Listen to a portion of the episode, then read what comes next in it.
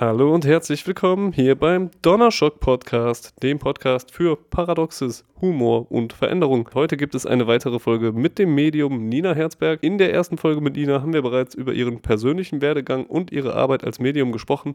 Heute gibt es allerdings ein anderes Thema. Nina hat nämlich schon mehrere Ayahuasca-Zeremonien hinter sich gebracht äh, und hat damit vor ungefähr einem Jahr angefangen. Und heute möchten wir so ein bisschen über die Bedeutung dieser Intelligenz, die uns da mitgeteilt wird, von den Ayahuasca-Gemisch sprechen über das Bewusstsein, das vielleicht dort hinter steckt und mit uns kommunizieren möchte. Und wir haben auf jeden Fall eine ganz, ganz spannende Folge aufgenommen. Deshalb bleib auf jeden Fall dran und ich wünsche dir viel Spaß. Und bevor es losgeht, auf jeden Fall nochmal den Like-Button penetrieren. Und dann geht's auch schon los. Viel Spaß. Tschüss. Donnerschock. Das war sehr effektiv. Es kamen noch ein paar Fragen zu der letzten Folge, ob wir die vielleicht ah mhm. einmal kurz durchsprechen wollen, weil da waren ein paar interessante Sachen dabei. Gerne. Zum Beispiel ähm, CMB hat geschrieben bei YouTube, ähm, ich kann das alles nicht zusammenbringen. Das eine Medium sagt, ein Hund kann auch als Katze reinkarnieren. Bettina Sufi Rode sagt, man kann nur als das reinkarnieren, was man vorher war. Und Pascal sagt, dass Tiere gar nicht reinkarnieren, weil sie gar nichts lernen müssen. Das ist so widersprüchlich, dass man überhaupt daran Zweifel bekommt. Okay, das ist jetzt keine richtige Frage, aber vielleicht kannst du dazu irgendwas sagen. Ja, also das ganze Thema Reinkarnation ist natürlich ein Riesenthema. Also ich habe alleine zwei Videos nur dazu, zu dem Thema, wie ich das Thema Wiedergeburt sehe. Und ich sehe es nicht so, dass ich als Nina nochmal wiedergeboren werde. Sonst könnte ich ja als Medium nach, was weiß ich, drei bis fünf Jahren oder wie lange auch immer keinen Kontakt mehr zu einer Seele herstellen, die dann wieder inkarniert ist. Also so kann es schon mal nicht funktionieren halt, weil ich auch nach 60 Jahren zu Großeltern oder Urgroßeltern immer noch Kontakt herstellen kann und als Medium keinen Unterschied wahrnehme, ob jemand einen Tag tot ist oder 50 Jahre. Also nehme ich so wahr, dass ich als Nina ein Seelenaspekt einer Ursprungsseele bin, die eine Erfahrung hier jetzt auf dieser Welt als Nina macht. Und ähm, wenn ich sterbe, dass dieser Aspekt wieder in die geistige Welt geht, sich auch mit den Verstorbenen trifft, wieder ähm, im Grunde nach Hause zurückkehrt und andere Seelenaspekte inkarnieren. Und wahrscheinlich, weil es keinen Zeit und Raum gibt, auch gleichzeitig und ähm, im Grunde nicht linear halt. Ja? Das ist nicht ein, erst komme ich, dann der nächste, dann der nächste so, sondern dass das ja irgendwie alles gleichzeitig existiert, was wir ja schon nicht begreifen können. Ich glaube nicht daran, dass es so eine starke Trennung zwischen Tieren und Menschenseelen gibt. Halt. Für mich sind manche Tiere sehr viel intelligenter und weiterentwickelt als manche Menschenseelen. Und ich nehme, also ich glaube nicht, warum sollte es da eine Trennung geben. Ne? Also ich kann mir gut vorstellen, dass meine Seele davon auch ein paar Aspekte als Tiere auf dieser Welt schon waren. Als Täter, als Opfer, als Mann, als Frau. Warum sollte man nicht diese verschiedenen ähm, ja, Lebensaufgaben oder Erfahrungen in diesem Feld machen dürfen. Ich glaube auch nicht an ein Universum halt, ja, nur diese Erde oder so. Also es gibt mit Sicherheit mehrere Galaxien und mehrere Inkarnationsorte. Ähm, wie aber da wirklich die Wahrheit ist. Also wenn ich in der geistigen Welt nachfrage, sagen die immer, dass wir das als Menschen, während wir hier inkarniert sind, nur teilweise uns der Wahrheit nähern können, dass wir es gar nicht wirklich begreifen, weil allein schon das, dass eben nicht es eine lineare Zeit gibt, das können wir ja schon nicht verstehen. Also wir glauben ja daran, dass gestern gestern war und morgen morgen sein wird halt und dass nicht alles gleichzeitig existiert und das verstehen wir ja schon nicht. Und das ist eben was, ähm, wo ich das Gefühl habe, es macht keinen Sinn, so wahnsinnig viel drüber nachzudenken. Wenn wir ja gerade dieses Leben hier führen, dann sollten wir das in aller Fülle einfach führen und uns nicht so Gedanken darüber machen, was war in, in dem Vorleben und was kommt im nächsten Leben. Wo ich mir sehr sicher bin, ist, dass wir alle unsere Verstorbenen wieder treffen, dass wir alle mehrere Leben auf jeden Fall haben, dass wenn wir eine Rückführung machen, zum Beispiel, dass uns das Leben gezeigt wird, was auch Einfluss auf dieses Leben hat, also wo noch eine Lernaufgabe drin ist, zum Beispiel. Mhm. Und dass wir nicht alle Leben uns angucken in dem Sinne, ähm, sondern wo ähm, unser einer Seelenaspekt vielleicht etwas erlebt hat, was noch einen Einfluss auf unser Leben jetzt hat halt. Ähm. Okay. Ähm, alles andere sind halt Theorien, die wir Menschen erstellt haben und die haben immer irgendwie ein paar Haken, so nehme ich es wahr. Ja, äh, hast du da vielleicht ein Beispiel, wenn, ähm, wenn du jetzt von Rückführungen sprichst, dass vielleicht auch mal jemand ähm, in so einer Rückführungstherapie bemerkt hat, okay, im vorherigen Leben war ich mal eine Katze oder irgendein anderes Tier?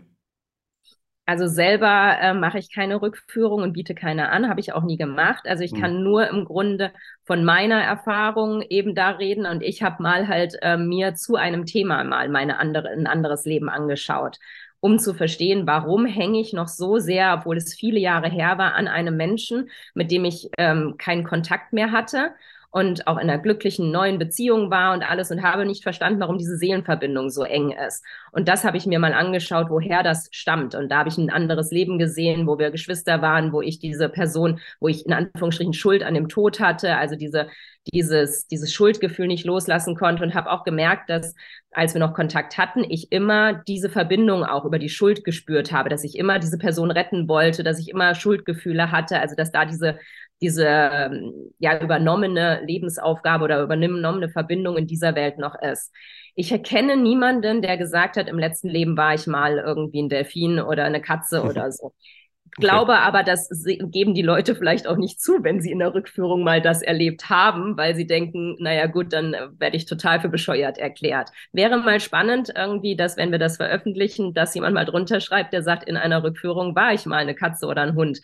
Ähm, ich glaube schon, dass es das gibt und dass wir solche Seelenaspekte im Grunde oder vielleicht Erinnerungen daran auch haben. Vielleicht auch die Menschen, die sich sehr im Tierschutz engagieren, dass sie vielleicht das Gefühl haben, auf Seelenebene stärker verbunden zu sein, weil sie selber mal als Tier gelitten haben oder so.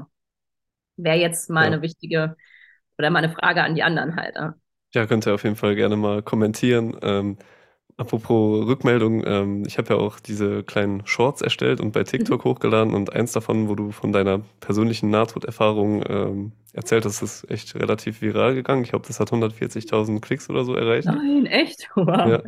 Und ähm, ich fand halt die Kommentare krass, weil es haben alle Leute haben geschrieben, ja, sowas ähnliches habe ich auch schon mal erlebt oder ähm, das ist ja total schön und klingt ja voll super. Also da war ein sehr, sehr großes Interesse daran, ähm, da deine Sichtweise zu hören und auch sehr viele Menschen, die halt von ihren eigenen Erfahrungen erzählt haben.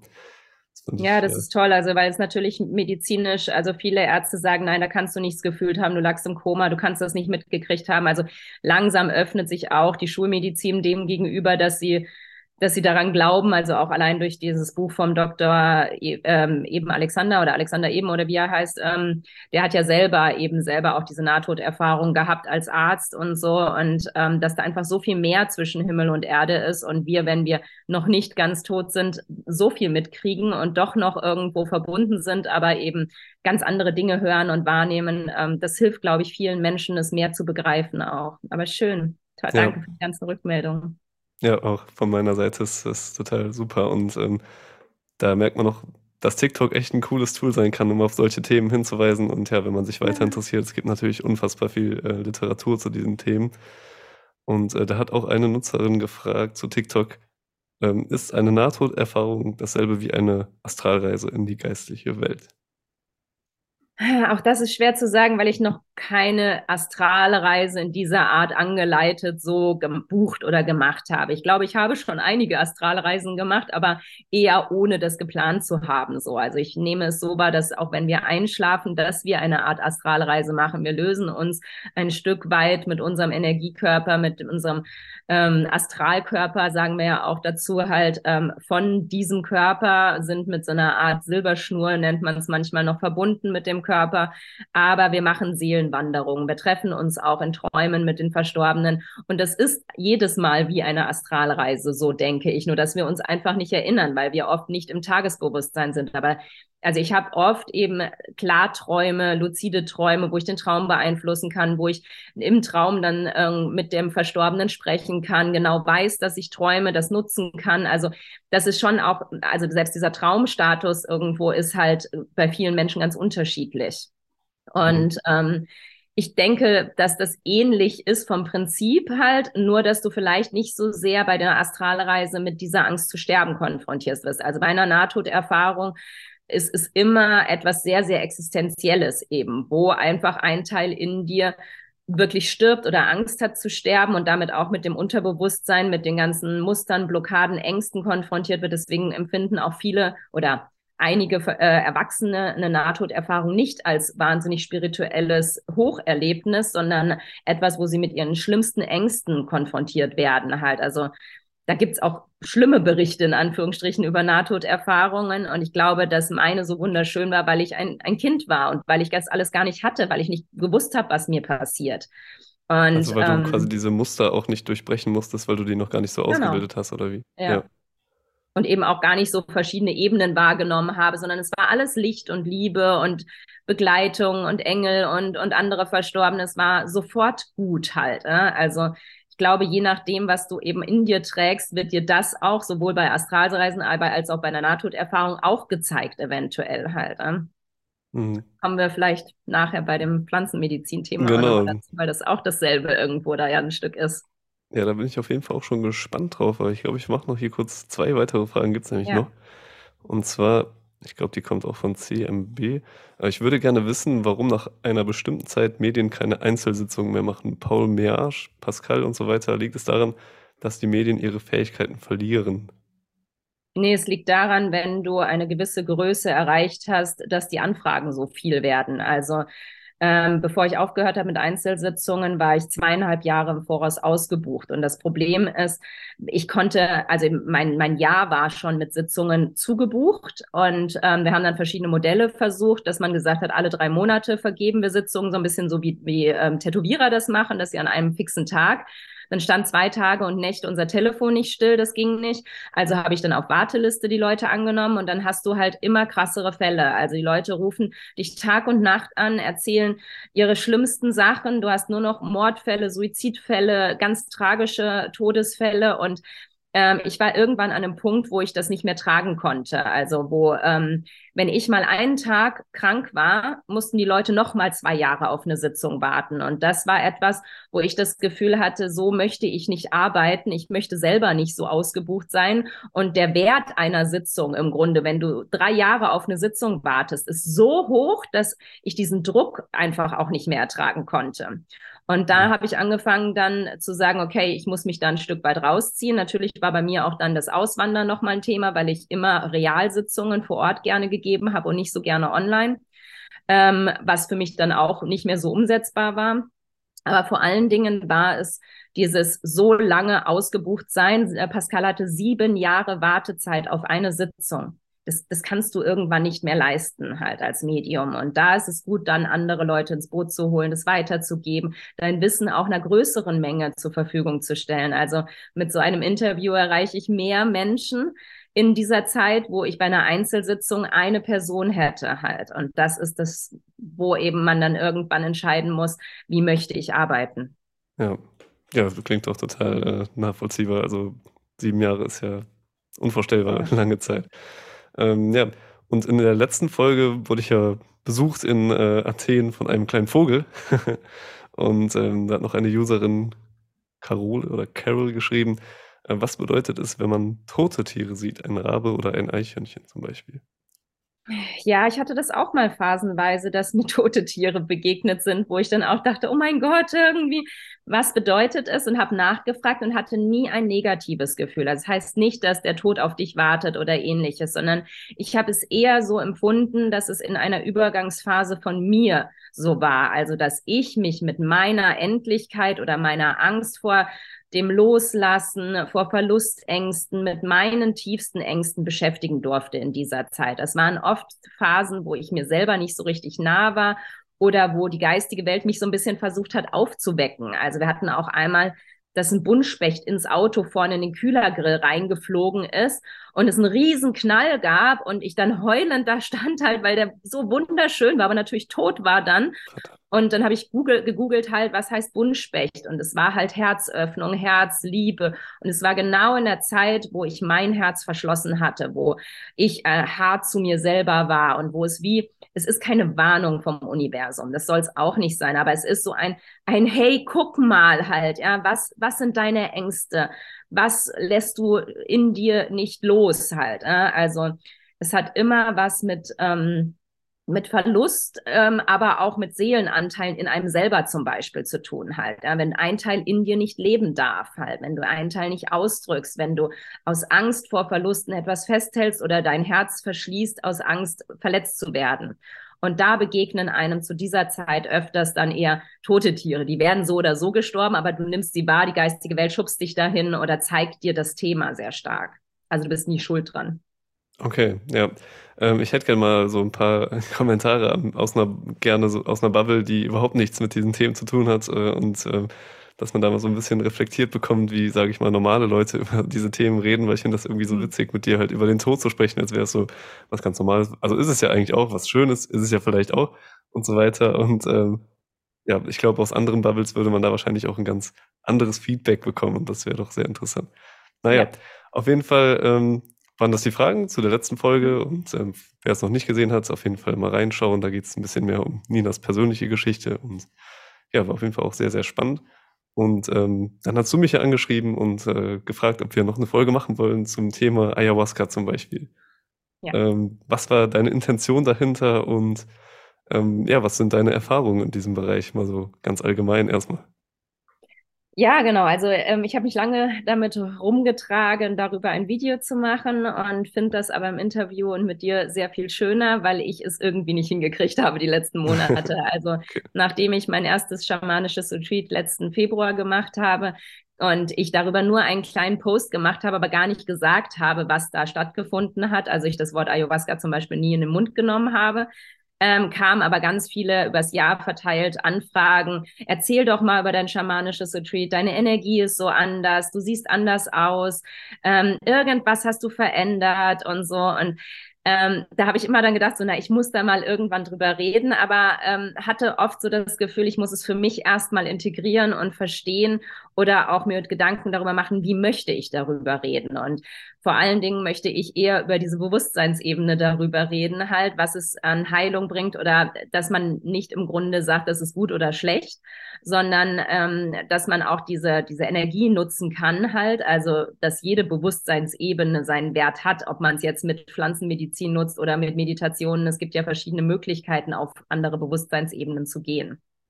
Ja, und ähm, wie viele Erfahrungen hast du dann jetzt in diesem Bereich schon gemacht? Also ich habe letzten Februar mein erstes Retreat gemacht aus, ähm, naja, eine spontane Aktion nicht. Also die Pflanze hat angefangen, mich zu rufen im Herbst vor über einem Jahr. Ähm, aus dem Grund heraus, weil ich einfach viele Jahre verschiedenste Themen zum Thema Selbstheilung gemacht habe, mit 13 Jahren angefangen, über Selbstheilungsbücher gelesen, von Therapien, eine Traumatherapie, ähm, begleitete Rückführung in die eigene Kindheit, mit innerem Kindarbeit, dann mit der geistigen Welt etc. Also ich habe alles ausprobiert und ähm, habe dann ja auch mein Leben komplett verändert im letzten Jahr, als wir, indem wir nach Mallorca ausgewandert sind, unseren ganzen Freundeskreis geändert, unsere unser Energiefeld drumherum und hatte immer das Gefühl, es gibt noch eine Ebene, an die ich nicht rankomme. Also sowohl auf der psychosomatischen Ebene hatte ich immer noch chronische Schmerzzustände im Körper, ähm, hatte das Gefühl, mein Trauma aus der Kindheit emotional und mental verarbeitet zu haben, aber als ob mein Zellsystem noch nicht hinterherkommt oder als ob noch was gespeichert ist auf einer Ebene, wo ich mit meinem Tagesbewusstsein nicht drankomme. Und da hat angefangen, diese Pflanze mich zu rufen. Also es tauchten überall im Internet Berichte darüber auf. Leute haben mir davon erzählt, obwohl ich nicht gefragt habe und so. Und das mhm. sind immer so Zeichen aus der geistigen Welt, hey, beschäftige dich mal damit. Und ähm, ja, dann habe ich im Grunde einfach gegoogelt und habe gesehen, es gibt ein Retreat, ähm, drei Tage oder ich war zwei Tage da auf Mallorca zum Todeszeit, äh, zum Todestag meines Vaters vor einem Jahr. Und das habe ich dann wieder als Zeichen gesehen und habe mich da einfach für angemeldet und wusste im Grunde aber auch nicht, was mich erwartet. Und ähm, die zwei Nächte haben einen großen Teil meines Lebens und meiner Wahrnehmung verändert. Und ich war dann im Mai nochmal drei Nächte mit meiner Schwester bei einem Retreat und habe im Herbst noch mal etwas anderes ausprobiert. Also nicht diese Art von Retreat, sondern eine andere Art. Und arbeite aber auch mit Pflanzenmedizin, jetzt nicht mit Ayahuasca, aber mit Rapé und Sananga seitdem eigentlich jede Woche. Krass. Ähm, ist das auf Mallorca legal eigentlich? In Spanien? Es ist auch eine Grauzone. Also es wird angeboten, okay. daher dieser Begriff, den sollte man eben auch oft nicht so schreiben oder irgendwie so, weil es eine Grauzone ist. Also es ist weder legal noch illegal. Ähm, es gibt viele Organisationen, die sich für diese Dekriminalisation oder Dekriminalisierung von Pflanzen einsetzen. Aber ich glaube, so weit wie in den USA, dass es legal ist, sind wir hier noch nicht. Okay, und äh, wie kann man sich das ungefähr dann vom Ablauf her vorstellen? Weil ähm, ich glaube, wenn man an Ayahuasca-Zeremonien denkt, dann denkt man erstmal an Schamanen irgendwo in Südamerika oder Lateinamerika, die mit dir durch den Dschungel laufen und dich an die Hand nehmen und äh, erstmal ein paar Pflanzen ernten. Ähm, das war ja wahrscheinlich eher nicht möglich auf Mallorca, oder wie sahen Nein. da die Vorbereitungen aus? Ja, also es sind zwei Schamanen, die auch wirklich im, im Amazonas, im Regenwald ausgebildet worden sind. Und das war mir auch sehr wichtig, dass es wirklich diese ursprüngliche Herangehensweise ist, dass es jetzt nichts Europäisches nur ist, so, ja, wo irgendjemand sich das ausgedacht hat. Ähm, es sind zwei Schamanen, die auch nur Spanisch gesprochen haben und noch drei bis vier Helfer, die Deutsch und Englisch sprachen. Ähm, ist eine Gruppe von Leuten, ähm, wo im Grunde man erst ein Zusammenkommen hat, einen Austausch hat, wo auch man wirklich äh, zettelweise was ausfüllen muss zu seinem Gesundheitszustand, wo Fragen gestellt werden, wo es eben auch abgeklärt wird, dass es nicht für jeden das Richtige ist, wo man eine Intention festlegen muss, wo man eben sich auch damit auseinandersetzen muss, warum will ich das halt, ja, dass es eben nicht mal eben so ein toller Trip haben ist. Also es, es ist eben das ja nicht halt. Also das wird ja leider oft in manchen Medien falsch dargestellt. Kein Mensch würde sich mal selber gerne wegen einem guten Trip Ayahuasca nehmen. Es ist einfach eine ich harte, eine Party harte so Arbeit. Also es ist ja nicht, dass du, klar gibt's die Berichte oder klar haben auch manche da ähm, getanzt und gesungen, aber andere haben auch nur geweint und gelitten halt. Ne? Und ähm, dann im Grunde gibt's eine Vorbereitung auf die Nacht und in diesen Nächten eben bekommst du Ayahuasca ähm, von den Schamanen überreicht ähm, zum Trinken. Und ähm, also das wurde eben im Urwald hergestellt und eben importiert. Also die haben das selber dort gekocht und mit ähm, dem in so einem Stamm sozusagen wie selbst hergestellt und mit hergebracht halt. Äh? Ja. Und arbeiten damit aber schon seit vielen Jahren. Also glaubst du, dass man auch, ähm, wenn man dann okay, das kommt natürlich auch darauf an, wo man hingeht, aber dass diese Schamanen dann auch Menschen, wenn sie halt nicht dafür bereit sind oder unpassend sind, halt sagen, okay, für euch ist das jetzt gerade noch nicht das Richtige. Also Definitiv. Also es gibt immer Vorgespräche und ich denke schon, ähm, dass es auch, dass Menschen abgelehnt werden, die zum Beispiel selber unter starken Drogen- oder Tabletteneinfluss stehen oder so.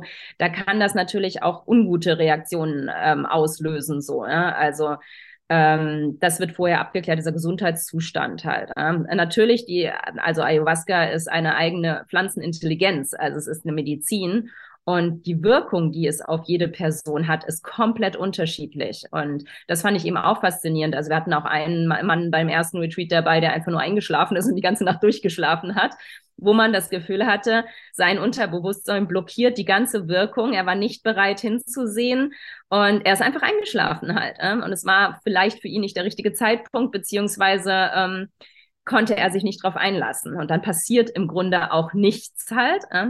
Ja. Und bei anderen, also für mich ist Ayahuasca die Meisterpflanze. Es gibt ja viele Pflanzenmedizin ganz unterschiedlicher Art von Peyote, Kaktus ähm, bis eben halt Mushrooms, Pilze, alles Mögliche. Ähm, sowohl, ich meine, Pflanzenmedizin ist ja im Grunde alles, ist auch ein Salbeitee halt äh, oder ja. Homöopathie. Ähm, aber für mich ist Ayahuasca die Meisterpflanze, weil sie einfach eine Taschenlampe in dir anleucht, äh, anzündet oder anknipst und dahin leuchtet, wo du, wo noch nie Licht hingefallen ist. Und das können natürlich ähm, Traumata sein und Dinge, die du noch nicht gesehen hast, alte Schmerzen, Verbindungen zu Ahnen. Ähm, es können aber auch Potenziale sein. Also manche entdecken da auch ihre Stimme und fangen an zu singen und zu tanzen und fühlen sich das erste Mal lebendig oder fühlen ihren Körper anders. Und das ist eben das Faszinierende. Man kann nicht sagen, was passiert.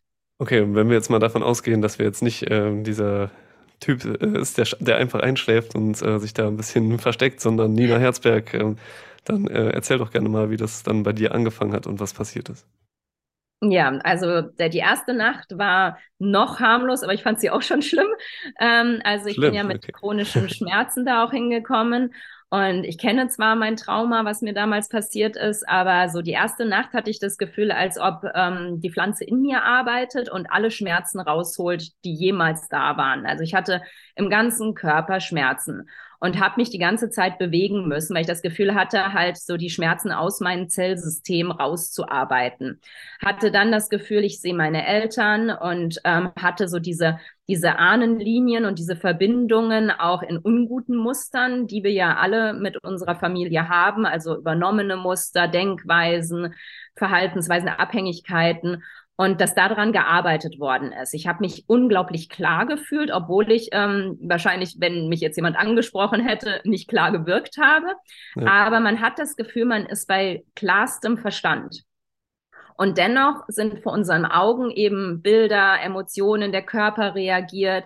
Ähm, und man, wenn man sich dem überlässt, dann im Grunde zeigt ähm, das Energiesystem, die Seele, wie man es auch immer nennen will, dir das, was in dir geheilt werden will. Und die erste Nacht war für mich körperlich sehr anstrengend, durch diese Schmerzen zu gehen. Ich habe sehr viel geweint, habe irgendwo so wie Vergebungsarbeit mit meiner Schwester, meinen Eltern energetisch geführt und ähm, hatte aber auch so das, also ich hatte eine wahnsinnige Magenschmerzen, mir war übel und alles, also so diese Körperreaktion, das ist schon hart auszuhalten so. Ne?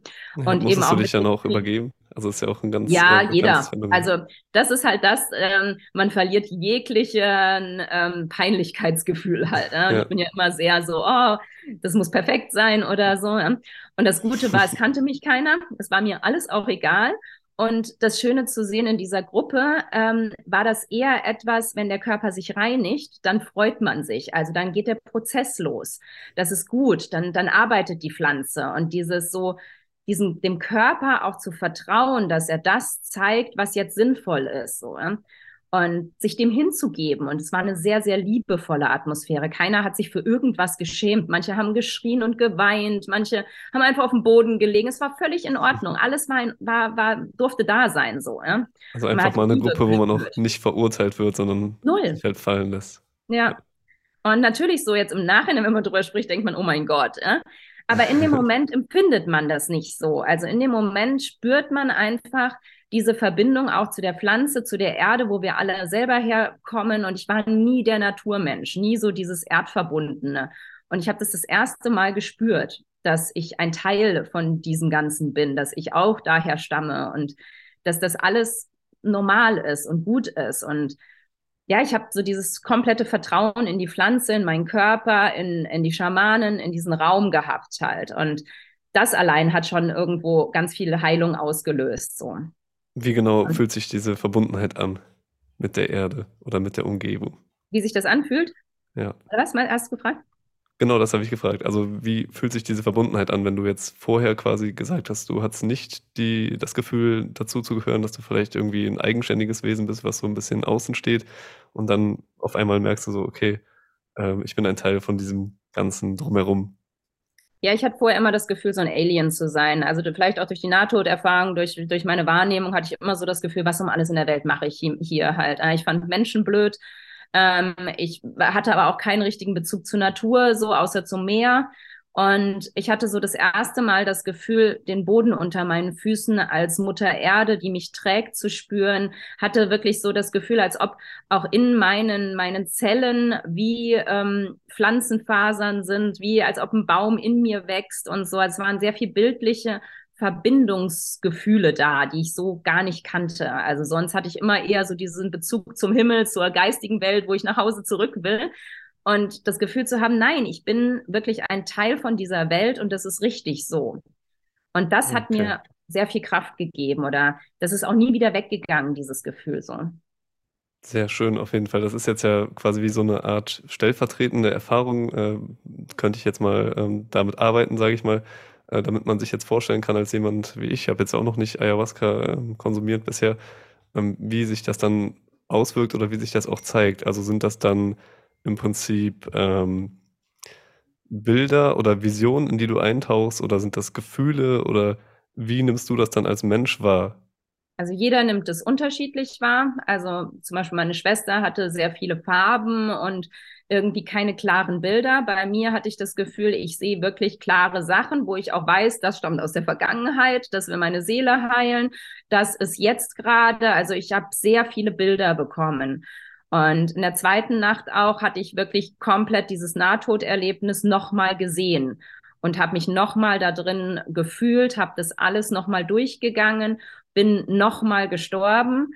Und in dem Moment, in dem ich das Gefühl hatte, ich sterbe jetzt und ich habe genau wieder die Todesangst gespürt und ich war auch überzeugt in dem Moment, mein Herz hört auf und die müssen einen Krankenwagen beim Retreat rufen, weil ich werde sterben. Also es war so real, das alles nochmal zu erleben. Mhm. In dem Moment, wo ich dann aufgegeben habe und losgelassen habe, kam eine Stimme aber auch und ich habe keinen Körper gesehen, aber es war einfach diese Stimme in meinem Ohr, die gesagt hat, ähm, ich habe 36 Jahre auf diesen Moment gewartet, willkommen zu Hause. Und es war mein Körper, in den ich wie zurückgegangen bin. Also es waren Bilder, Geräusche, dass ich das real gehört habe, Gefühle, Schmerzen. Also es ist alles gleichzeitig für mich da gewesen. Ich habe wenig diese Visionen gehabt, jetzt so mit Bildern und äh, mit, mit Farben und Formen und Tieren oder so. Das, das hat meine Schwester zum Beispiel viel mehr, die so eher wie so Potenziale sieht oder ja, eher so dieses psychedelische, was man so sagt, da sind dann irgendwelche Formen, die tanzen und so. Das, das habe ich selten gehabt oder gar nicht eigentlich in der Art.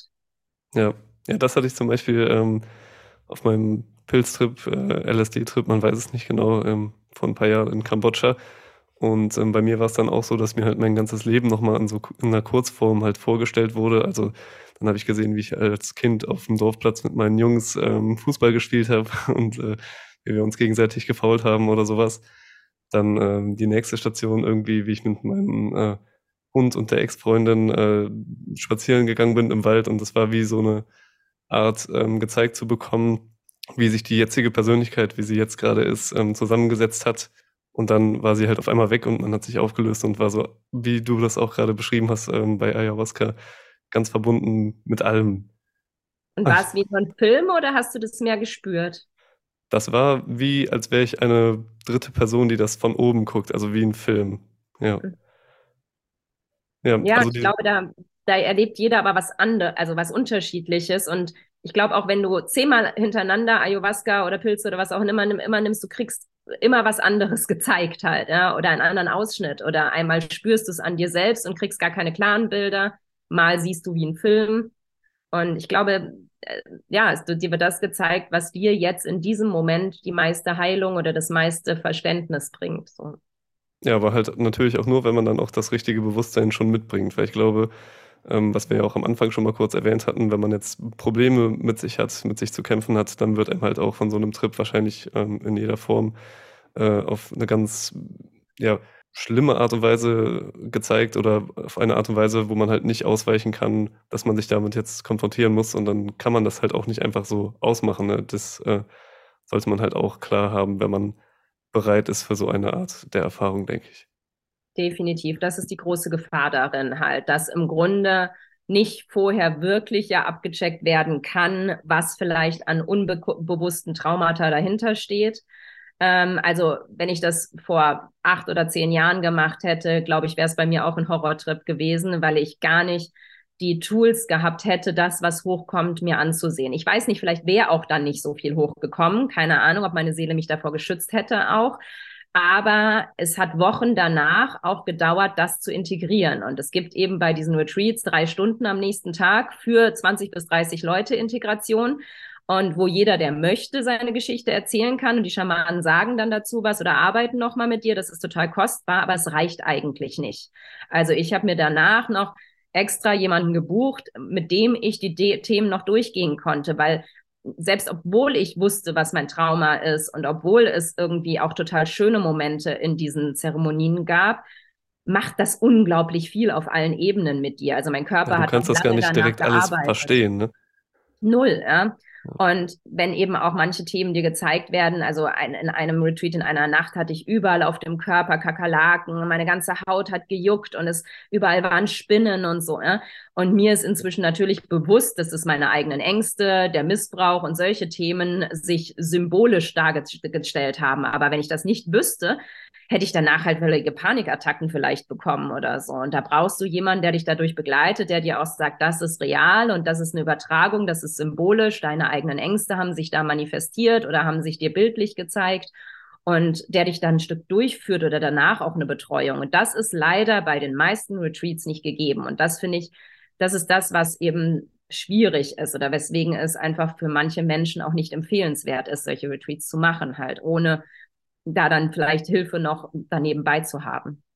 Ja, und dann ist wahrscheinlich halt auch ähm, die Vorgehensweise, die du da hattest und die ich auch damals hatte, halt nicht zu versuchen, eine Erfahrung mit so einer Substanz zu erzwingen, sondern halt wirklich zu warten und ähm, irgendwann wird schon die Verbindung hergestellt zwischen dem, was man braucht und dem, was man gerade ist und dann kann man sich da auch ähm, ja vielleicht intuitiv an vertrauensvolle Menschen wenden und sich da ein bisschen durchleiten lassen. ja, also die Hingabe halt, also unser Geist ist stark halt. Äh? Und selbst unter diesem Einfluss von Pflanzenmedizin ist der Geist das, was uns am meisten halt abhält vor der, der guten Erfahrung damit. Und wenn du natürlich mit Ängsten da reingehst, mit Blockadeenergien und so, dann wird es erst sehr schmerzhaft sein, bis du dich drauf einlässt. Also ich habe auch eine Nacht eben im Mai in dem Retreat gehabt, wo ich, wo es mir nur schlecht ging und ich immer in dieser Schlaufe von irgendwie, ich sterbe, ich sterbe, ich kann nicht leben und es war grauenhaft und es hörte nicht auf und ich hatte das Gefühl, als ob ich ewig da drin gefangen bin in diesem dass es nie aufhört halt. Und dann haben ja. die Schamanen noch mit mir gearbeitet und Reinigungen gemacht und ich hatte das Gefühl, da nie wieder rauszukommen. Und mir wurden eigentlich meine, meine schlimmsten Ängste von jetzt werde ich bekloppt und muss mir eine Psychiatrie und mein ganzes Ego zerbarst irgendwie in tausend Stücke halt. Und ich hatte das Gefühl, komplett einsam und alleine zu sein und völlig verloren und bin mit der Intention reingegangen, eine Verbindung zu spüren und mich äh, getragen zu fühlen. Und mir wurde das Schlimmste gezeigt halt. Ne? Und im Nachhinein bin ich sehr dankbar dafür, dass diese Rollenbilder, mein Ego und alles mal so richtig zerbröselt worden ist. Aber wenn ich da hätte abgebrochen, wenn ich da nicht weitergemacht hätte, da durchgegangen wäre, wäre ich ewig in diesem Horrortrip äh, hängen geblieben eventuell. Ne? Ja, genau. Da, aber das Vertrauen zu haben, ist halt etwas, das hätte ich vor fünf Jahren noch nicht gehabt vielleicht. Ja, und ähm, also wenn ich jetzt an meinen Trip zurückdenke, dann habe ich auch das Gefühl, dass da halt ähm, eine Intelligenz dahinter war, die einem, die halt darauf beharrt hat, dass man sich diese schlimmen Seiten halt auch ansieht und nur einen dann belohnt, auch mit Erkenntnissen oder mit Glücksgefühlen, wenn man das halt einfach mal akzeptiert, dass es so ist. Man muss auch gar nicht irgendwie dann sagen, okay, das ist jetzt total schlecht, dass es ähm, mir so passiert ist oder das ist jetzt gut, sondern es ist dann halt einfach so und ähm, ja, solange man sich dann da führen lässt, ähm, nimmt das auch wieder dann ein Ende, das ja dementsprechend ist und zu dir passt. Aber dazu habe ich jetzt auch noch eine Frage an dich und zwar haben wir jetzt über diese Substanzen halt immer wieder gesprochen und versucht, die irgendwie zu beschreiben, zum Beispiel jetzt als Medizin, als Intelligenz, als Bewusstsein. Was genau denkst du, was ist jetzt dahinter? Also würdest du sagen, Ayahuasca ist vor allem eine Art Medizin oder eine intelligente Medizin oder ist es vielleicht eine ganz andere Dimension? Gute Frage. Also im Grunde, wir sind ja auch mehr als unser Körper. Also was sind wir halt? Das ist ja auch die Frage schon. Sind wir Seele? Sind wir Bewusstsein? Sind wir Energiefrequenz? Also allein da ist es schon, gibt es tausend Begriffe für das, was wir nicht begreifen können halt. Und ähm, die Kommunikation mit Verstorbenen zum Beispiel, da habe ich ja auch versucht, das immer zu umschreiben, dass ich es wahrnehme wie Radiofrequenzen, auf deren Frequenz du dich einlassen kannst und dann nimmst du sie wahr, wenn du in einem, Bewusst in einem bestimmten Bewusstseinszustand, in einer bestimmten Frequenz bist. Und ich habe das Gefühl gehabt, auch bei Ayahuasca, dass es auch wie eine Bewusstseinsfrequenz war. Deswegen fand ich es auch so faszinierend. Wir haben das getrunken, hatten keine Wirkung und dann haben die Schamanen angefangen, bestimmte Töne, bestimmte Musik zu spielen, zu singen.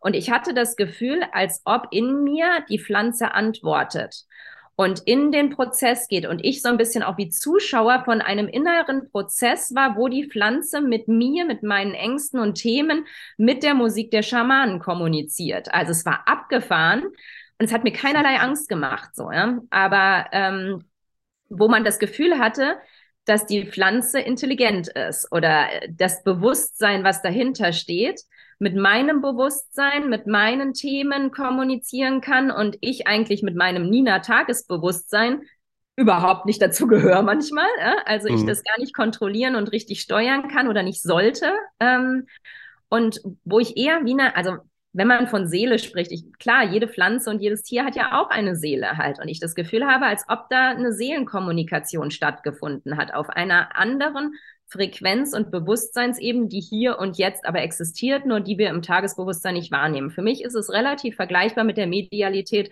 mit der Kommunikation mit Verstorbenen. Es fühlte sich genauso an. Du kannst sie nicht sehen, du kannst sie nur teilweise fühlen. Es findet eine Kommunikation statt, wenn du bereit bist, dich auf diese Frequenz zu begeben. Und so habe ich mich auch da wahrgenommen. Wenn ich sozusagen einen Schritt als Nina mit meinem, mit meinem Ego zurücktrete, dass dann diese Kommunikation und diese Heilung und dieser Frequenzbewusstseinsbereich da ist. Mhm. Aber was das hundertprozentig ist, ich habe keine Ahnung. Okay, also könnte man das zusammenfassend so sagen, dass es halt eine, ein Stellvertreter ist für irgendetwas anderes, was aus einer höheren Ebene mit uns kommunizieren möchte. Oder kommuniziert Ja, hat.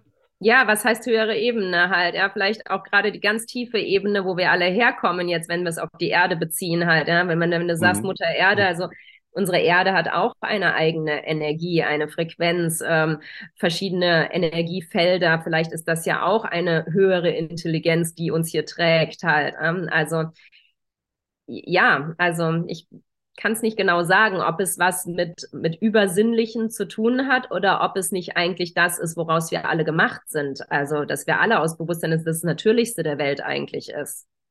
Ja, also die Mayas haben ja zum Beispiel ähm, Zauberpilze auch benutzt, um mit ihren Göttern Kontakt äh, aufzunehmen. Und ich glaube, dass das auch vielleicht, ähm, ja, wenn man jetzt das Wort Gott verwenden möchte, vielleicht ein bisschen passender ist, als ähm, in der, in der Kirche ähm, einem Priester entgegenzubeten. Ja, auch die Schöpfung und das Göttliche. Ich nehme es so wahr, dass es in, in jedem von uns dieser Funken drin ist und dass du, es ist egal ist, ob du sagst, ich komme wieder zu mir oder ich komme an meine Seele dran oder ich komme an etwas Göttliches, an einen Schöpferplan dran. Also diese Verbindung, die wir zu uns nicht mehr richtig haben, die wir zur Natur nicht richtig haben, die wir zur, zum Göttlichen nicht mehr richtig haben, das wird wieder hergestellt. So nehme ich es auch wahr. Also meine Medialität mein, mein Hellwissen hat sich nach den Retreats extrem verbessert, dass ich gar nicht mehr drüber nachdenke, was fühle ich jetzt aus der geistigen Welt, welches Bild bekomme ich, sondern es ist einfach hellwissend da. Also, dass mein Bewusstsein eine andere Frequenz automatisch wie eingenommen hat. Und das ist auch das, wenn ich jetzt manchmal, wenn es mir nicht so gut geht, mache ich wie Heilmeditationen und verbinde mich mit der Energie der Pflanze, obwohl ich sie gar nicht nehme. Ja. Und merke, dass in mir aber die gleichen Prozesse wieder in Gang gingen. Und das habe ich bei einer Netflix-Serie, war irgendwie Verändere dein Bewusstsein oder so, auch bei einem Wissenschaftler mal gehört, der irgendwie über Jahre, ich glaube mit LSD oder so ähm, experimentiert Ja, hat. Michael Pollan war das, glaube ich. Hat, ich weiß es nicht. Der hat er das erzählt, wo, dass er inzwischen auf diese, diese Frequenz von, von LSD gehen kann, ohne dass er es einnehmen muss. Und Achso, das fand äh, ich so faszinierend. die These weiß ich jetzt nicht, aber ich glaube, es gibt da eine Netflix-Serie auch zu dem Buch How to Change Your Mind, ne? Genau, Meinst die habe ich mir angeguckt. Und in einer von dieser Folgen, ich weiß nicht mehr zu welchem ähm, Mittel sozusagen, zu welcher Medizin, hat ein Wissenschaftler gesagt, dass er das auch, ohne es einzunehmen, im Grunde sich auf die Frequenz inzwischen einstimmen kann und da auch diese Heilungsprozesse in Gang bringen kann. Und das merke ich auch, dass es manchmal funktioniert, ähm, Mhm. dass ich es gar nicht einnehmen muss. Oder ich war eben mal bei einer Mushroom-Zeremonie dabei, ohne dass ich es eingenommen habe aber habe die Kommunikation mit den Pilzen und die Arbeit an mir selber wahrgenommen. Also ich habe selber einen Trip gehabt, ohne dass ich es genommen hatte. Und das fand ich faszinierend. Und das heißt ja auch, dass das Bewusstsein der Pflanzenmedizin da ist, ohne dass du es immer nur einnehmen musst, sozusagen. Ja, ja, es gibt ja auch dazu diese Theorie, dass es halt verschiedene Bewusstseinsstufen gibt. Ganz unten ist dann sowas wie Wut und Angst und Hass und ähm, dann äh, geht es immer weiter hoch, dann kommt irgendwo eine gewisse Gleichgültigkeit und ganz oben dann Liebe und Erleuchtung und so etwas. Und äh, dass halt solche Substanzen wie so eine Art, ähm, ja, wie so eine Art Fernglas sein kann, dass man einmal so reinspringst, was ganz oben abgeht.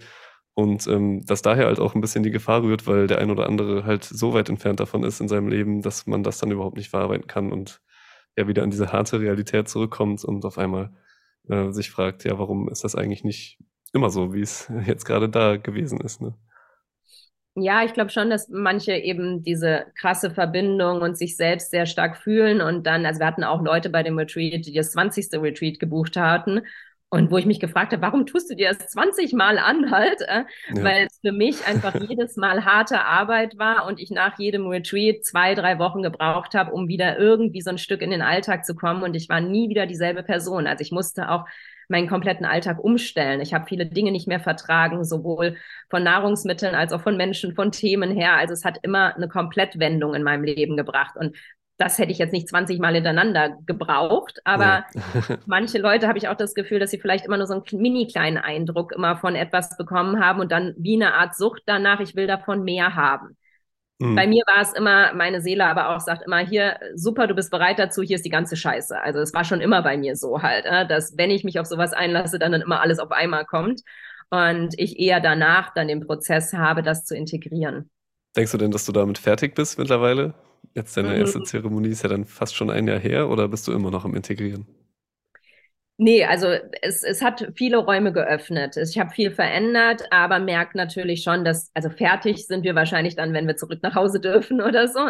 Ich glaube, wir sind als Menschen nie fertig hier auf dieser Welt.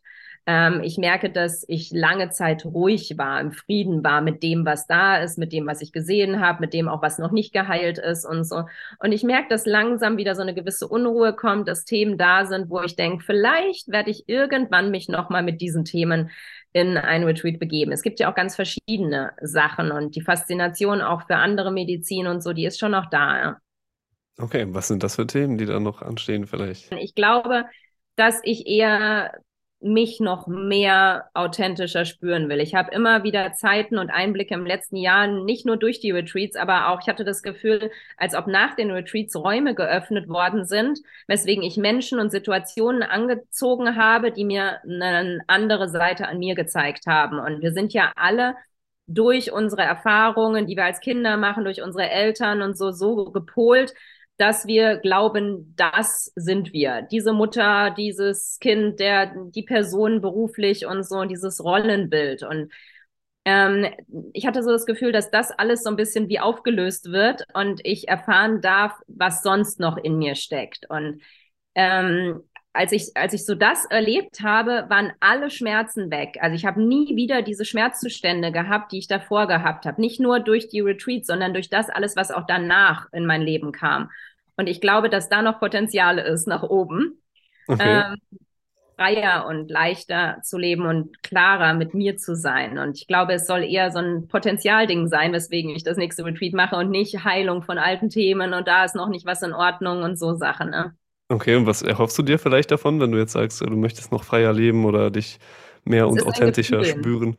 Es ist ein Gefühl, was ich ähm, noch nicht halten kann. Also was in, in manchen Bereichen da ist, wie ich mich mit mir selber fühle. Und das kann ich schlecht beschreiben, aber mh, mm, es ist eine Art Frieden in einem selber. Und der, den habe ich immer so in Ansätzen gezeigt bekommen. Und ich glaube, dass da noch was ist, was ich nicht verstanden habe. Und da hoffe ich, dass ich da hinkomme.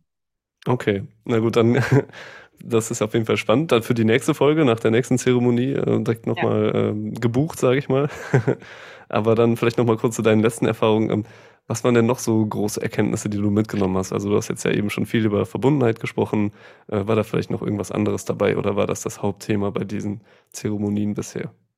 Nee, also bei mir ging es schon primär nochmal um die Heilung der alten Themen. Also ich hatte zwar im Grunde ähm, den Missbrauch und die Gewalt, die mir angetan worden ist, verstanden und äh, mit dem inneren Kind schon viel gearbeitet und habe auch ähm, ja zu den Tätern im Grunde keine Wut gespürt und hatte das alles vom, vom Geist und von den Emotionen verarbeitet gehabt hatte aber das Gefühl, als ob das alles in meinen Zellen noch wie gespeichert ist und ich dadurch auch immer noch in Stresssituationen wie unter Schock reagiere. Also Traumata sind ja auf verschiedenen Ebenen gespeichert und die sind eben auch im Zellsystem gespeichert. Und dieses Zellsystem wurde immer wieder noch angetriggert, halt durch Menschen, durch Erlebnisse, dass ich mich trotzdem als Opfer gefühlt habe, trotzdem das Gefühl hatte, ähm, nicht, nicht reden zu dürfen, dieses Geheimnis irgendwo tragen zu müssen, ähm, mich verantwortlich für Familienmuster zu spüren oder ähnliches, wo ich das, was ich vom Verstand her alles verstanden habe, aber es nicht dran kam an diese Heilung. Und das habe ich auf anderen Ebenen durchlebt halt. Äh? Also, ähm,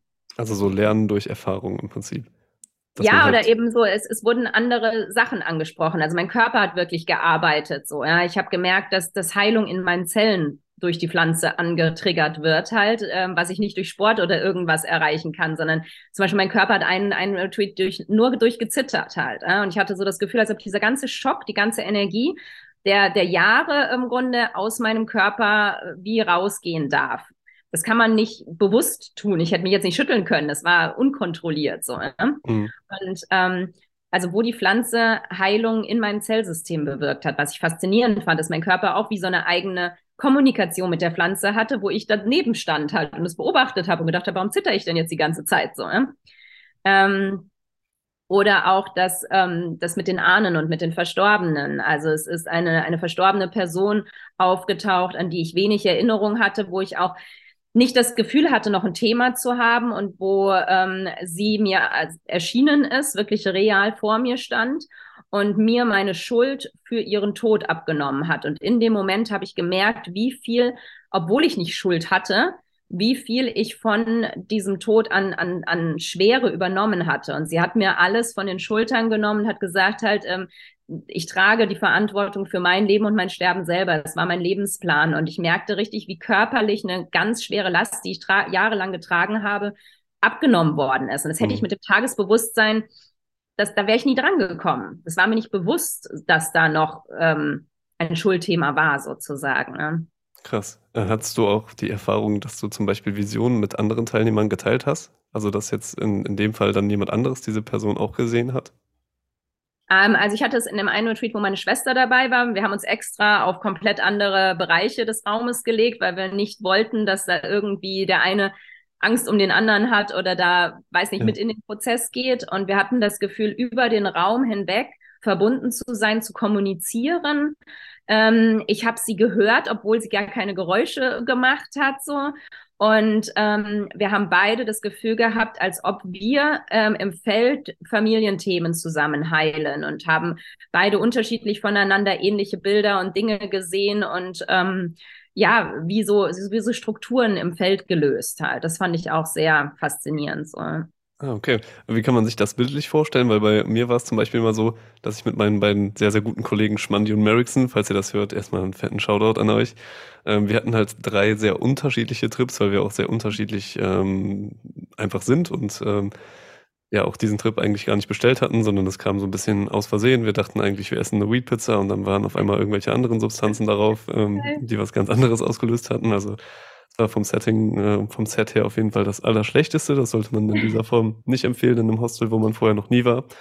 Aber genau, am Ende des Trips ähm, haben wir uns dann halt so ein bisschen irgendwie darauf konzentriert, was uns verbindet und haben dann halt auch ähm, erkannt, dass da was ist. Also ich weiß gar nicht mehr, wem es von uns zuerst aufgefallen ist, aber ich habe, ich glaube, ich war es, habe dann auf einmal gesagt, äh, dass ich halt so eine Art goldene Kugel in meinem Bauch habe, also wie so ein mhm. Chakra, das sich bewegt. Ich habe damals zwar diesen Begriff noch nicht ähm, erkannt, aber wenn ich jetzt an dieses Bild zurückdenke, dann war es ungefähr so. Und die anderen beiden Jungs hatten das auch und ähm, dann waren halt so goldene Wellen, wie so Sinuskurven, die sich dann dadurch verbunden haben zwischen uns. Und dann äh, haben wir halt bemerkt, okay, ähm, wir gehören irgendwie alle doch zusammen. Und da wir dann halt auch noch in einem Dormroom waren, also in einem, in einem Raum, wo halt viele Leute drin übernachten können, also wir waren halt nicht die einzigen da, kam dann irgendwann noch so ein Amerikaner, den ich vorher noch nie gesehen hatte und der hatte auch eine goldene Kugel im Bauch und hat uns ah. auch noch ah. Wasser gegeben. Also das, das war Mega krass. Ähm, war das bei dir auch ähnlich dann mit deiner Schwester oder war das dann auch mehr über diese Gefühlsebene?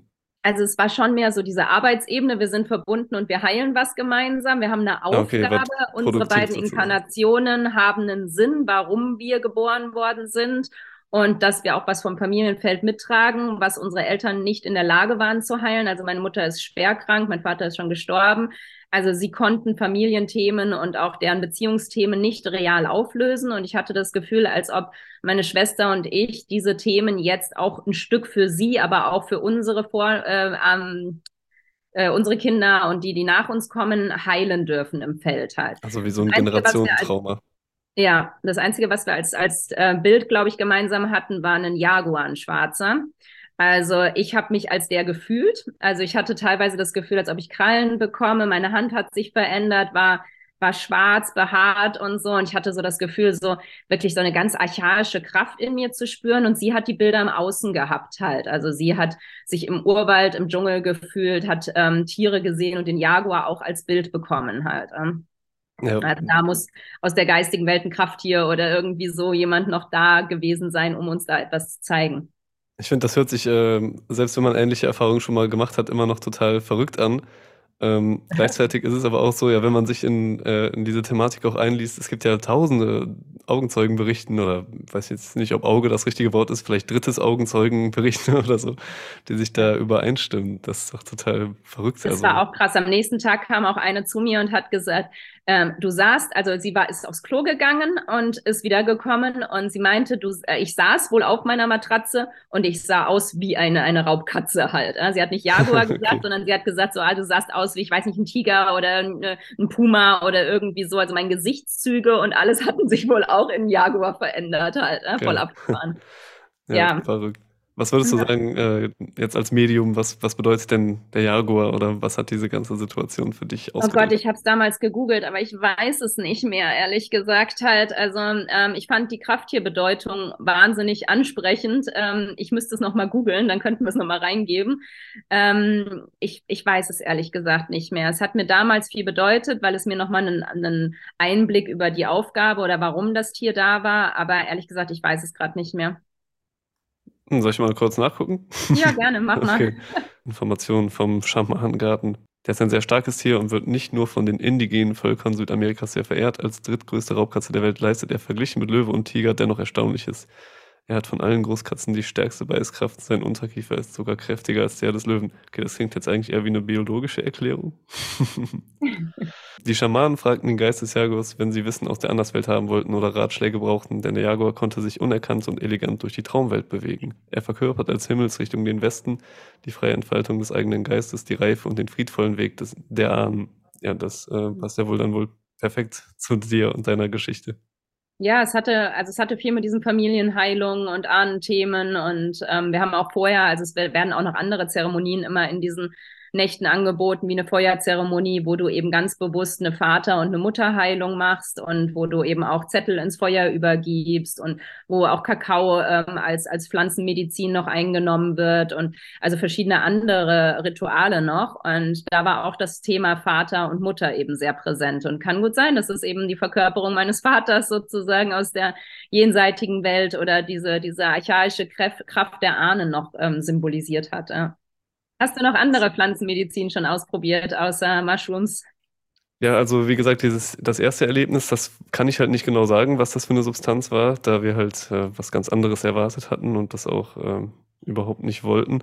Und danach hatte ich dann mehrfach noch Erfahrungen mit Pilzen halt, die aber sehr, ähm, ja, noch weltlich waren, würde ich sagen. Also wo jetzt nicht irgendwelche bestimmten Dinge passiert sind, aber es gab auf jeden Fall eine Übereinstimmung zwischen diesem ersten schwer definierbaren Trip und einem späteren auf Mushrooms. Und zwar war das so, dass ich in Kambodscha unterwegs war und ich habe mich halt äh, vorher schon auch für die alten Kulturen, die da gelebt haben, interessiert. Und auf diesem Trip habe ich dann halt in diesem Hostelzimmer ein Bild angeguckt, wo irgendwie Berge ab, äh, abgebildet waren. Das war jetzt nicht besonders künstlerisches, anspruchsvolles oder sonst irgendwas, sondern einfach nur halt so ein Bild, was man irgendwo hinhängt, damit da ein Bild hängt. Mhm. Ähm, und ähm, desto länger ich dieses Bild halt angeguckt habe auf dem Trip, desto mehr hat sich das verformt und ähm, es hat sich ein bestimmtes Gesicht daraus ergeben. Und ich dachte erst, es müsste irgendwie so ein Maya-Bild halt sein. Und ja, habe mir dann halt nichts weiter dabei gedacht. Und ein paar Tage später waren wir dann unterwegs in diesem großen Tempel in Kambodscha, in Angkor Wat. Das ist so eine Tempelanlage eigentlich. Und da sind wir so mit dem Tuk-Tuk durchgefahren und haben uns alles angeguckt. Und ähm, dann sind wir unter einer Brücke entlang gefahren, und auf dieser Brücke war genau dieses Gesicht, was ich vorher auf dem Trip gesehen habe und hat uns ah. so angeguckt und so den, durch den Weg geleitet, sage ich mal. Das war mega krass. Also ich denke mal, mein Unterbewusstsein hat das wahrscheinlich irgendwo vorher schon mal aufgeschnappt und hat mir das dann nochmal gezeigt, bevor wir da waren. Und das war natürlich schon beeindruckend genug. Aber letzten Sommer ähm, habe ich dann, ja, habe ich dann bei einem anderen geführt halt so, ja, wie geleitet und geführt. Genau, so habe ich das dann auch wahrgenommen und ähm, gedeutet, dass es halt irgendwie irgendwas sein wird, was auf mich aufpasst oder wie so eine Art Schutzengel vielleicht für mich sein kann. Ja. Und ähm, letzten Sommer waren wir dann ähm, bei einem Freund und haben irgendwie ein bisschen gegrillt und ein bisschen gefeiert und der hat äh, Mushroom-Schokolade mitgebracht. Krass, gibt's ähm, das? Wusste ich gar nicht. Selbst gemacht oder gibt's die zu kaufen? Äh, das gibt's tatsächlich äh, im dubiosen Kiosk in Berlin zu kaufen. Ah, ja, ja. Allerdings ja. ähm, muss man irgendwelche bestimmten Codewörter senden und ich kenne natürlich niemanden, der damit irgendwas zu tun hat. Geil. Äh, um das zu erhalten. Und dann erhält man ein industriell verarbeitetes Produkt, äh, wo man jetzt auch nicht erwarten könnte, okay, das, äh, da ist jetzt irgendwas Psychedelisches drin. Jedenfalls haben wir dann halt ganz niedrig dosiert ähm, ein, zwei Stücke davon gegessen. Und ähm, da hatte ich viele philosophische Gespräche.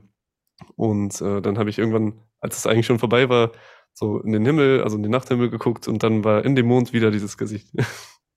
Cool. War, also schon irgendwie so Geistführer oder irgendwas von dir halt, was äh, dich leitet. Spannend.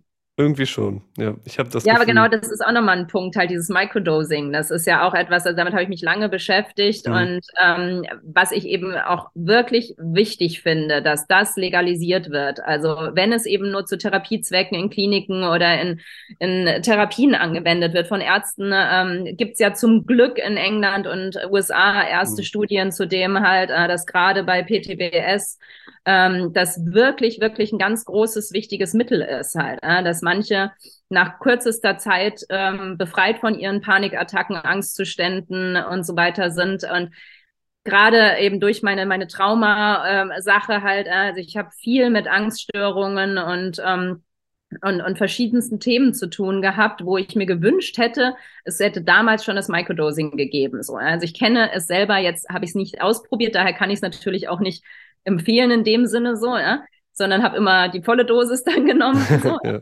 Aber habe wirklich viel Gutes von diesen Studien gelesen, habe auf Instagram folge ich diesem Dekriminal Dekriminalisierung ähm, von Pflanzen für medizinische Zwecke halt. Ja.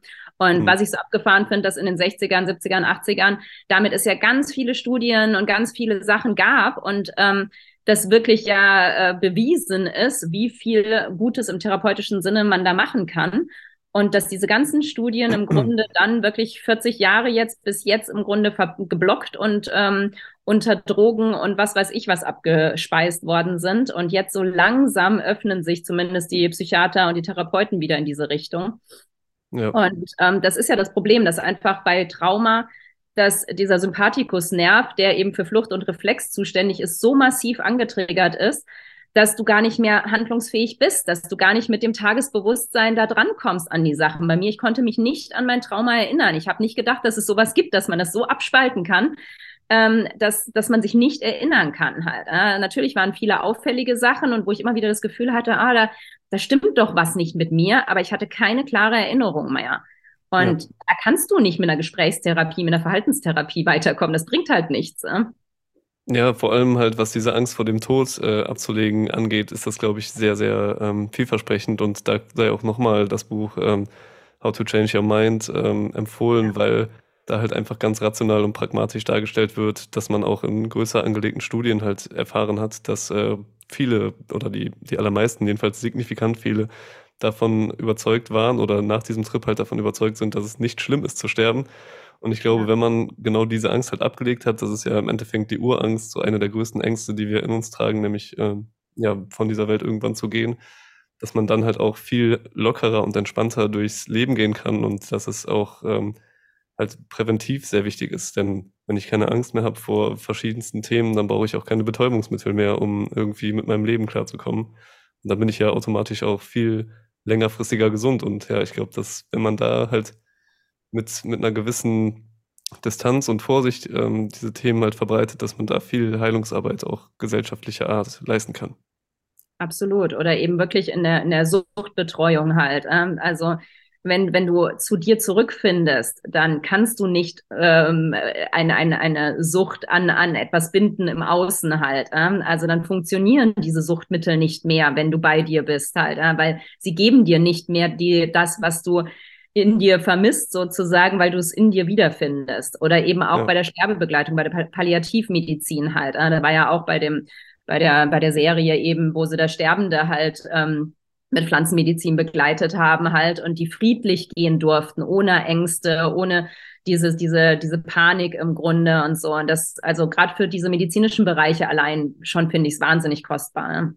Ja, gerade gerade kurz vor dem Tod, wenn es sowieso quasi schon feststeht und ja. man die Person abschreibt, dann sollte jeder die äh, Entscheidung zumindest für sich selber haben dürfen, ob man das vielleicht nochmal ausprobiert oder nicht.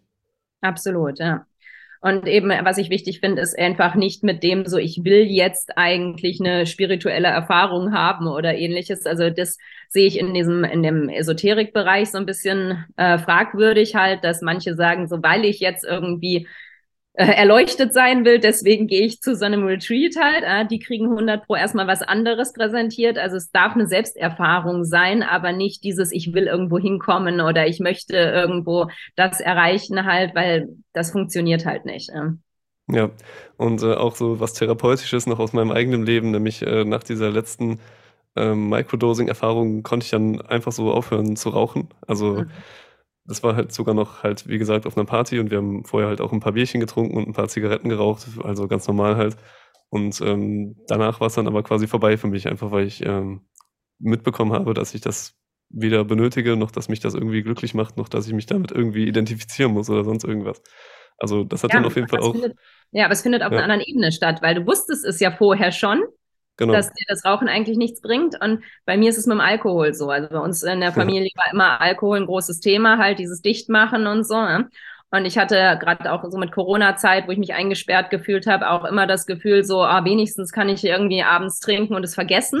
ja. Und es funktioniert nicht mehr seit den Retreats halt. Äh? Also ich trinke immer noch mal gerne mal ein halbes Bierchen oder so, aber ich vertrage nicht mehr als ein Glas Wein oder ein Bier oder so, ja, weil es nicht mehr die Wirkung hat und weil ich diese Wirkung gar nicht mehr benötige und weil sie nicht mehr funktioniert. Also es funktioniert einfach nicht mehr, sich zu betäuben mit etwas halt, ja, als ob ja. auf einem tiefen Zellbewusstsein, auf einem tiefen inneren Bewusstsein einfach diese, diese Verbindung gekappt ist halt, dass man irgendwo nicht mehr ja, das wahrnehmen kann, was es einem mal gegeben hat. Und das ist halt toll. Und das haben ganz viele. Also ich habe viele da auf den Retreats getroffen, äh, die, die vorher von etwas abhängig waren und dass danach einfach dieses Bedürfnis komplett weg war. Ja, wobei ich jetzt auch bei mir nochmal kurz ergänzen kann, dass ich dann ähm, vor allem jetzt auf Reisen wieder irgendwie in so alte Gewohnheiten verfallen bin und äh, ganz am Anfang halt wieder so ein paar Zigaretten geraucht habe, halt mit einem ganz anderen Bewusstsein, weil eine Zigarette ist jetzt auch nicht der Tod automatisch, sondern es ist ja einfach nur eine Zigarette, die kann man halt auch rauchen, ohne äh, da jetzt besonders schwere Folgen davontragen zu müssen. Ja, aber dann merkt man halt wieder, okay, es schleicht sich langsam wieder ein. Aber dadurch, dass man halt äh, diese beobachtende Rolle hat und das auch gar nicht jetzt verteufelt, deswegen kann man es halt auch wieder total einfach loslassen, finde ich. Also dann äh, war es halt bei mir hilfreich, dann nochmal zu sagen, okay, ich mache jetzt hier nochmal einen ganz klaren Cut, um mich davon zu entfernen, damit es halt eben nicht wieder zu dieser krassen Struktur kommt. Und äh, ja, dann kann man es auch wieder loslassen. Aber was das angeht, hätte ich auf jeden Fall auch Interesse in den nächsten Monaten da vielleicht nochmal ein bisschen nachzuhelfen, weil auch so ganz kleine psychedelische Erfahrungen, denke ich, halt äh, einen großen Effekt haben und einfach erfrischend wirken, was das angeht, finde ich. Aber das ist auch eben normal halt, ja, dass dieser Effekt im Grunde, den du hast nach einem Retreat, so vielleicht sechs Wochen ungefähr anhält. Und wenn du dann in die alten Muster zurückgehst, halt, äh, dass manches sich vielleicht auflöst von alleine, aber wenn du das alte Bewusstsein versuchst wieder zu erreichen, deinen alten Alltag lebst, die alten Muster wieder weiterlebst, dann rutschst du im Grunde wieder zurück. Und das ist auch oft, warum Menschen dann so nach sechs Wochen so eine Down-Phase haben oder nach vier bis sechs Wochen und das Gefühl haben, oh, und ich fühle mich ähm, depressiv oder nicht gut oder so, weil du musst halt wirklich daran arbeiten. Das, was dir gezeigt gezeigt wird, das, was, was geöffnet wird, musst du halt dann in deinem Alltag auch leben und integrieren halt. Ne? Ja. Und das ist das, wo Menschen einfach wahnsinnig ungemütlich sind und, und faul sind und einfach sagen, na gut, dann buche ich mir den nächsten Trip und so. Und das ist natürlich nicht Sinn der Sache. Ja? Also du kannst dir nicht immer irgendwie eine, eine ein Erlebnis buchen und nichts verändern. Und das ist halt das, wo dann die Arbeit natürlich anfängt, sich zu fragen, wie kann ich das, was ich da erlebt habe, das, was ich leben will, in mir, auch in meinem Alltag verwirklichen halt. Und eigentlich bist du nach so einem Erlebnis nie wieder dieselbe Person, aber wenn du natürlich alles gleich machst, verfällst du wieder in alte Muster. Ja, ja das ist ja irgendwie wie so ein bisschen wie wenn man ein Buch liest.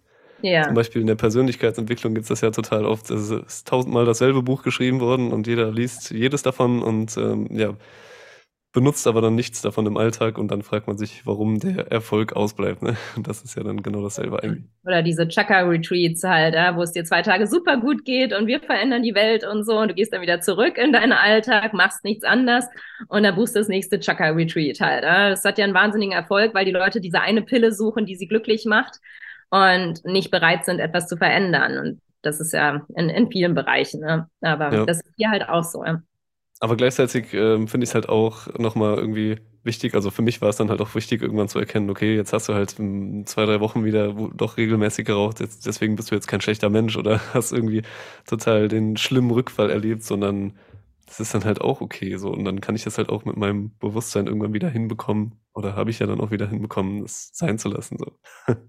Ja, du bist mehr Beobachter. Also du, du genau. spürst, was tut mir gut, was, was schadet mir und trotzdem, wenn du dich dafür entscheidest, halt ein Bier zu trinken oder eine Zigarette zu rauchen, du bist liebevoller mit dir. Du bist nicht mehr so dieser Bewerter, so, ähm, ah, das darfst du nicht und du solltest doch oder so. Also ich merke, ich bin weicher zu mir selbst geworden und ähm, kann sowohl mit Dingen, die von außen auf mich zukommen, ähm, besser umgehen. Also ich hader nicht mehr so sehr mit dem Schicksal, mit, mit Schicksalsschlägen, mit Dingen oder so, sondern weiß irgendwie, ja, dass es alles schon irgendwo, auch wenn ich es nicht verstehe, seinen Sinn hat. Aber ich bin auch mit meinen Verhaltensweisen lieber mit mir geworden und netter und so. Also das ja. finde ich auch. Ja. Schärft ja auch total die Intuition. Also manchmal soll es ja auch sein, dass man feiert oder dass man äh, keine Ahnung, bestimmte Entscheidungen halt einfach trifft. Also jetzt gar nicht mal nur jetzt auf Party und sowas bezogen, sondern auch beim Einkaufen oder so, dass man halt ja. äh, intuitiv ähm, bemerkt, okay, mein Körper braucht jetzt gerade irgendwie zum Beispiel eine Kiwi oder ja. im Winter viele Orangen und sowas. Und ich denke, dass diese Entscheidungsprozesse, die dann aus dem Bauch kommen, auch sehr, sehr stark gefördert werden können durch diese Substanzen. Absolut, ja, so nehme ich es auch wahr, halt, dass alles, was du da eben über dich selber lernst und wie du wieder zu dir selber kommst. Das kann auch natürlich, muss nicht Pflanzenmedizin sein, sondern auch Meditationen oder andere Retreats oder so. Ähm, Im Grunde dich zu dir selber zurückbringen und deine Wahrnehmung für dich verschärfen halt äh, und für das, was um dich herum ist, was, was dir gut tut und was dir Energie nimmt halt auch. Äh. Ja, also ähm, so auch ein bisschen den inneren Kompass verstärkt, weil ich denke, ähm, ganz oft ertappt man sich auch dabei, zum Beispiel was jetzt das Thema Einkaufen angeht, halt perfekt einzukaufen, also perfekt gesund zu sein, ähm, am besten jeden Tag dieselben Nahrungsergänzungsmittel zu nehmen und äh, keine Ahnung, dann isst man morgens eine Banane und mittags Salat, aber abends auf keinen Fall mehr Salat, weil das schwer verdaulich ist und so weiter. Und man ist ja so krass in Strukturen gefangen, dass halt das Leben gefühlt dann an einem vorbeizieht. Und ich glaube, dass man dann halt da äh, echt eine gute Möglichkeit hat, da eine gesunde Balance zwischen diesen beiden, nicht extremen, aber zwischen diesen beiden verschiedenen Perspektiven von eigentlich ein und demselben Umstand äh, zu fahren. Ja. und dass es natürlich wird halt, dass du spürst, heute brauche ich das und heute tut mir das nicht gut, obwohl es mir gestern vielleicht gut getan hat halt. Ne?